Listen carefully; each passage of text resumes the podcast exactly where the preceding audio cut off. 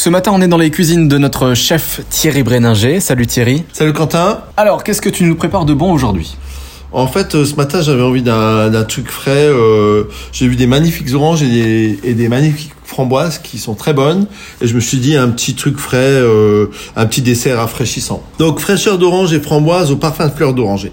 Vous achetez des framboises top, on en trouve en ce moment. Des oranges, soit vous prenez des oranges sanguines, moi j'aime bien les oranges sanguines.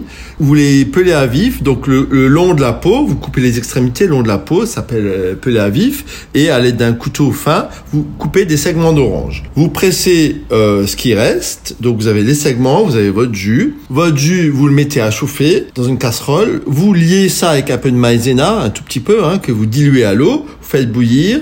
Vous y mettez un peu de fleur d'oranger et un peu de cannelle à infuser dans votre jus. Donc euh, pourquoi euh, la maïzena? Ben, Pour le lier, pour qu'il ait un peu euh, une consistance un peu sirupeuse. Donc voilà. Donc dans une belle assiette, vous mettez pêle-mêle vos petits segments d'orange, vos framboises pêle-mêle, votre petit jus évidemment après refroidissement, votre petit jus épicé à la cannelle et à la fleur d'oranger et vous avez ainsi une petite fraîcheur d'orange et framboise aux épices. Bon appétit, à demain